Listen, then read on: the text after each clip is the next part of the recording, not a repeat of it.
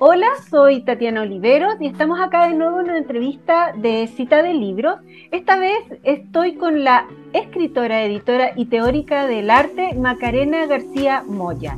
Estoy con ella por este libro, eh, La transparencia de las ventanas, ensayos sobre la mirada. Tiene un título muy bonito, muy, muy lindo, muy metafórico.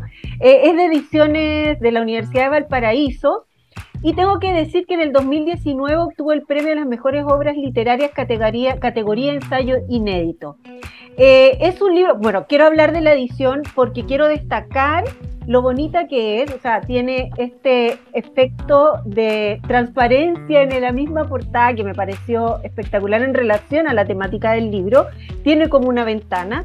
Eh, y bueno, las, de, las ediciones de la Universidad del Paraíso en general son muy dedicadas. Y el libro relacionado al arte y a la pintura también se nota.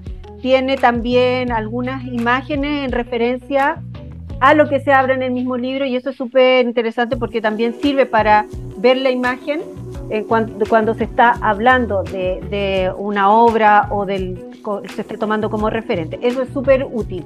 También tiene algunos extractos de poesía porque el libro de Macarena es un texto de ensayo, tengo que decirlo en relación a la edición, que eh, a través de, la metáfora de la ventana eh, analiza diversas obras de distintos artistas. Se, revisan obras de Manet, Baudelaire, Cézanne, Duchamp, Benjamin y Nemesio Antunes, por ejemplo. Hay algunos más, pero podría mencionar eh, algunos de los, que, de los artistas con los que trabaja Macarena.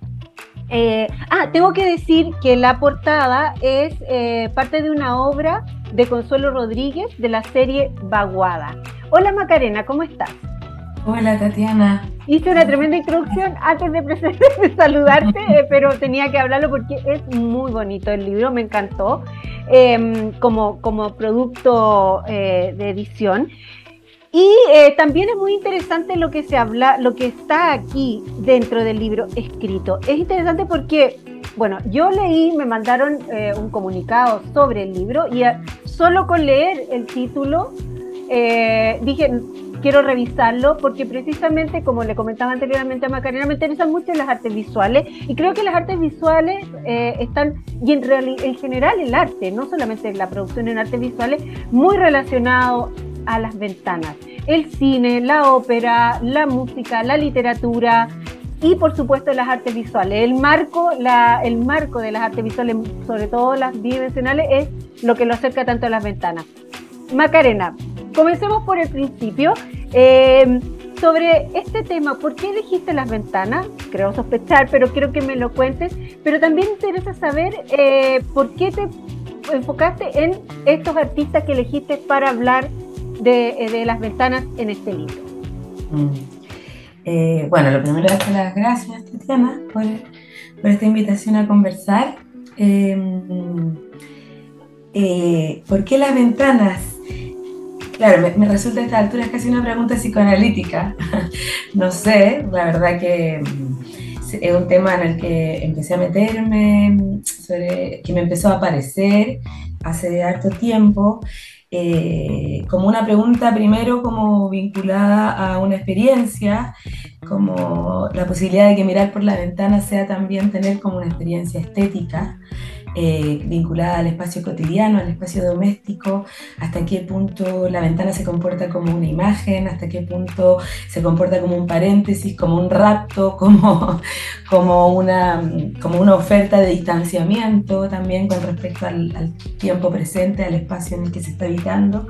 Y de ahí comenzó la pregunta como por la presencia del motivo de la ventana en el arte eh, y en la poesía, y bueno, y el cine que también hay, es como súper paradigmática la figura en películas como La ventana indiscreta, o de Hitchcock, muchas otras.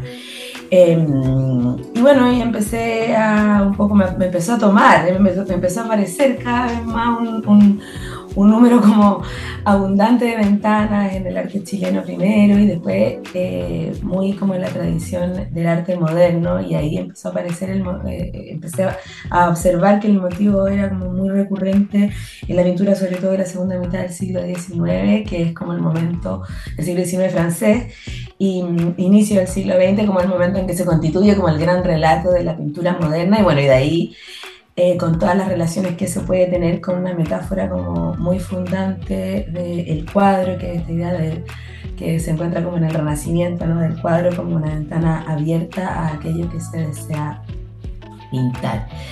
Eh, eso como por el lado de la arte visual y por el otro lado también empecé a encontrar un montón de, de poemas que ponían a que activaban, por decirlo así, el motivo.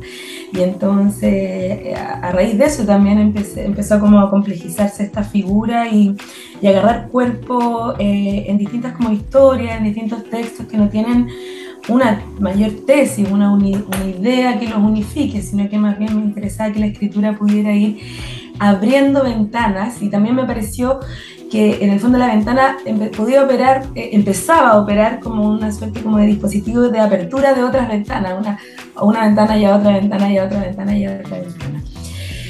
Y, por qué esas que escogí? Bueno, no sé, yo creo que fueron algunos cuadros, algunos poemas em, que permitían estirar un hilito en el fondo de la escritura, contar algunas historias.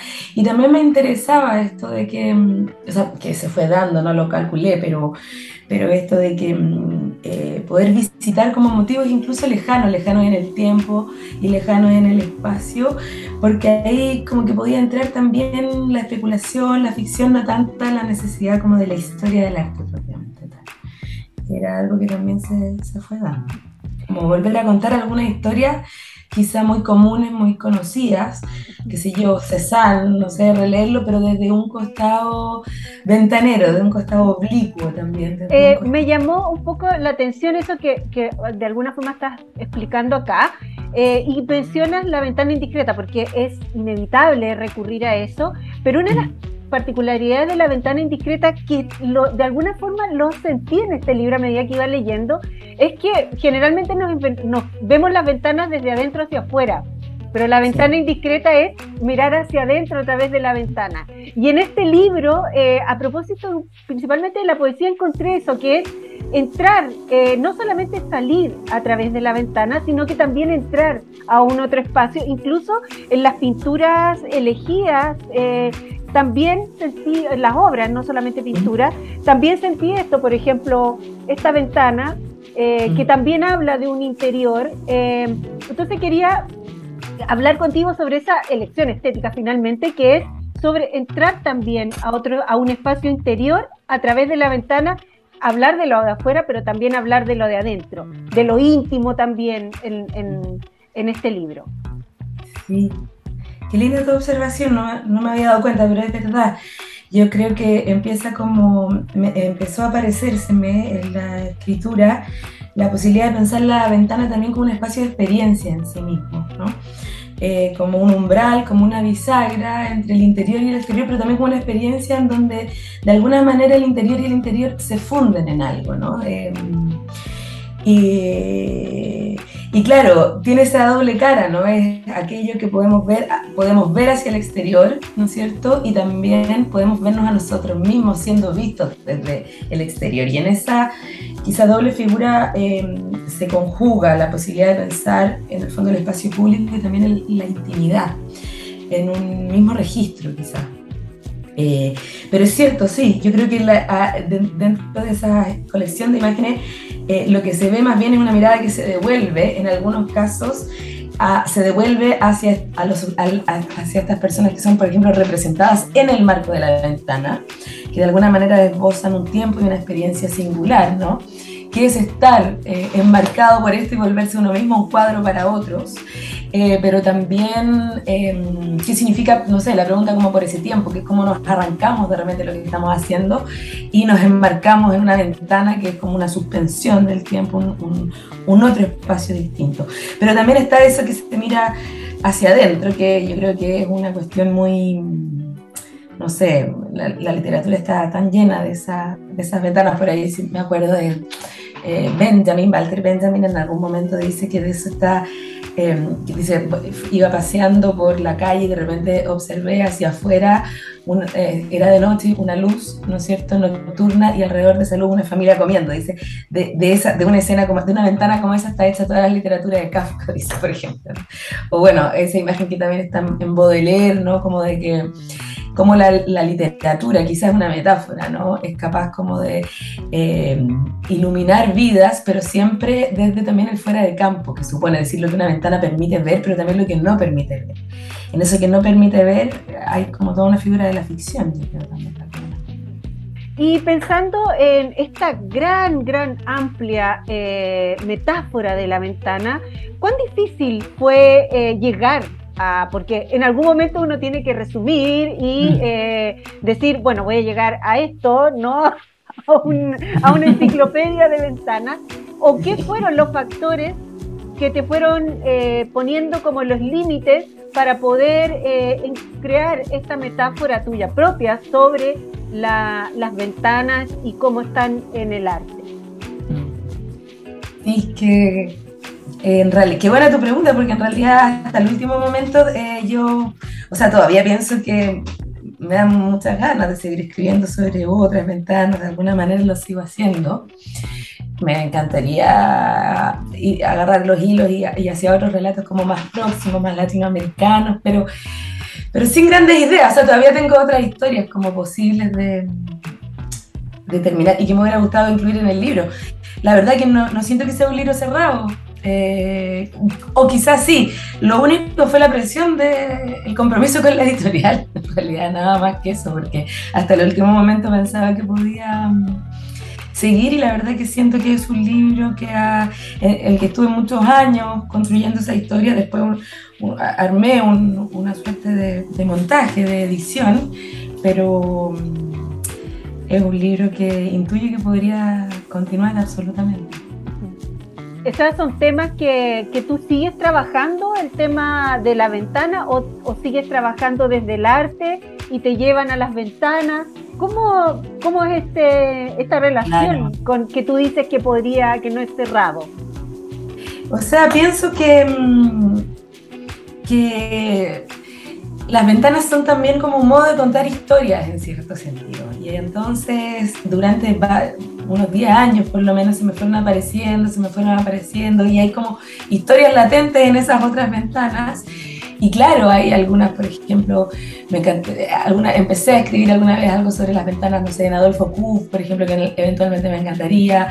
Por ahí también tengo, imagino la posibilidad de armar un libro de una suerte de antología de poesía, de poemas, de ventanas, eh, donde también tengo algunas figuras como que, eh, que vienen, no sé, el otro día leía, por ejemplo, em, la biografía de Vallejo, eh, que publicó la, UDP, y ahí me entero de que, no sé, pues Vallejo con su esposa se conocieron a través de la ventana, de una ventana en París, empezaban a hablar de una a otra. Bueno, hay tantas figuras y tantas historias que no se agotan. Hay muchas, algunas dimensiones de la ventana que me interesan mucho, ciertamente, que no, no alcanzaron a a tener como un lugar en este libro, los olores, el viento que ingresa por la ventana, en fin, que siempre que anilo, no, es un libro que tenga una pretensión de exhaustividad ni de, ni de, conocimiento, más bien de echar a andar cierta historia y que sí, puede ser que, que, siga allí o que el tema regrese, porque bueno, fue como, es un tema, como te digo, en el que, en el que he estado como muchos años. Eh, pesquisando estas figuras y abriéndolas. Y sobre la, escritura, eh, debo decir que eh, me parece un libro con muchos referentes, en donde se citan muchos autores, no solamente los artistas y los escritores de poesía que, están presentes acá mencionados, sino que también se cita mucho, se nota que hay una, una gran relación entre, entre, eso, entre todos esos referentes. Pero no es un libro que se haga eh, pesado en el sentido de que estamos citando y citando gente, sino que eh, se ocupan para remarcar ideas que tú quieres plantear sobre, sobre una obra o sobre el trabajo de un, de un artista. Entonces quería hablar sobre eso, ahora sobre la escritura de este, de este libro.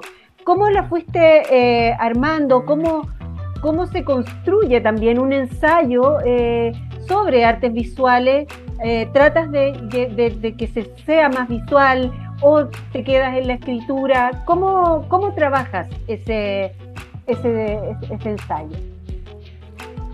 Sí. Em, bueno, yo creo que la escritura sobre artes visuales tengo, eh, sobre todo más bien en el ensayo sobre o con las artes visuales, también lo podríamos pensar así, porque es un ensayo em, bueno, hay muchas formas como del ensayo sobre artes visuales, ¿no es cierto? Pero ese ensayo con las artes visuales yo creo que eh, hay algo que, me interesa mucho del universo de las artes visuales, que es también la mirada, ¿no? Es decir, cómo mm, uno, se narra lo que se ve. se narra, eh, y bueno, y es un modo también de... Mm, es un modo de la ventana misma, es un modo de, escribir sobre lo que se ve, que parece como eh, evidente, pero es un ejercicio que a mí me parece súper atractivo, ¿no? Me parece mm, me parece súper atractivo no solo en el ensayo, también en, la poesía en, y en, otros géneros literarios, ¿no? Cómo es posible hacer ver a través de las palabras, o bien cómo las palabras son capaces de, en el fondo, narrar, poner en palabras lo que se ve, y en ese sentido se complejizan las pinturas, las imágenes, la fotografía, lo que sea, va abriéndose desde otros costados. Yo creo que eso es algo que, que me interesa particularmente de la, de la escritura de ensayos sobre artes visuales. Otra cosa que a mí me interesaba en este libro tiene que ver con lo que te comentaba, como con la autorización también de cierta ficción que permite armar historias, ¿no? Eh, armar, contar historias también, en el fondo que puedan contarse, en el fondo la historia del arte también está hecha como de grandes personajes, en cierto sentido. O sea, Duchamp es un personaje de una, de una ficción que se llama eh, Historia del arte en el siglo XX y que incluso algunas de esas ficciones sitúan así como lo que funda el arte contemporáneo, es un urinario que se esas figuras míticas que son en el fondo relatos, ficciones que nos contamos, que se han contado, y yo creo que hay que, mm, eh, como parte del ejercicio, como de la escritura ensayística sobre arte, yo creo que jugar un poco también, creo en, la posibilidad de jugar con esos relatos, como es un modo de profanarlos también, de mm, de no pensar que ya están contados desde el lugar de la importancia, de la gran huella, no, se pueden contar, recontar, remirar, mirar desde ahí micro relatos, otras posibilidades, otro tipo de obra, o sea, eso también como que me interesa, como toquetear materiales que no tienen por qué ser sagrados y que de repente... Eh, pueden recontarse desde un lugar completamente lejano como puede ser Chile y también la posibilidad de, mirarlo lejano como lejano, como manoseable, como ficcionalizable incluso, como se pueden poner en relación y fácilmente también poner en relación como con lo de acá. Yo creo que también eso es algo que mm, eh, imagino la posibilidad de, de, mm, como atravesar eh, ciertas fronteras también que tienen que ver como con lo territorial, con el arte local y lo extranjero y también creo que son eh, allí donde empezamos a pensar que son todos como personajes de una ficción, dan lo mismo lo que son, la, están, están, chilenos, están con sus problemas, como eh, en el fondo europeo puede llegar a ser, em, sin duda, la misión Túnez, por decir algo, también son fronteras que me interesa como como mezclar allí donde, bueno, sobre todo el, el asunto de la ventana como permite pensar una experiencia, una idea de la imagen, quizá y al mismo tiempo una metáfora, ya es como un mejunje de, de distintas cosas y me permitió eso también, por, por ejemplo, mezclar reflexiones sobre artes visuales con, con, poesía, con quizás ideas como más provenientes de la estética, la filosofía.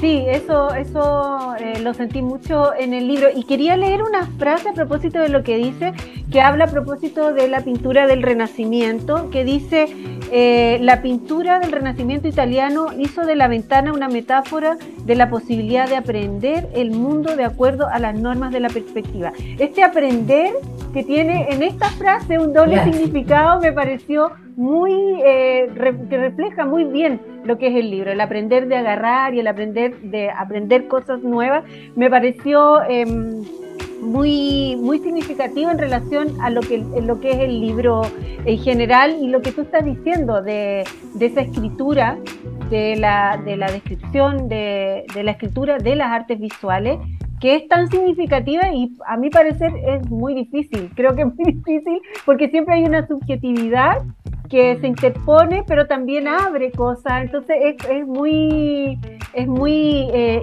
creo muy importante la escritura sobre las artes visuales. Em, bueno, Macarena, quiero agradecerte eh, la entrevista.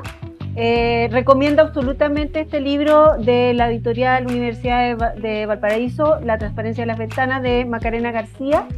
es un libro que em, enseña mucho y ayuda a pensar mucho el arte, pero también lo que nos, todo lo que nosotros vemos sobre las pensamos sobre las ventanas, abrirnos a cosas que vemos cotidianamente y a veces ni las miramos y son un mundo. Creo que eso en eso ayuda este libro. Eh, Macarena, te agradezco la entrevista nuevamente. Te agradezco a ti, Tatiana. Muchas gracias por esta conversación y esta invitación.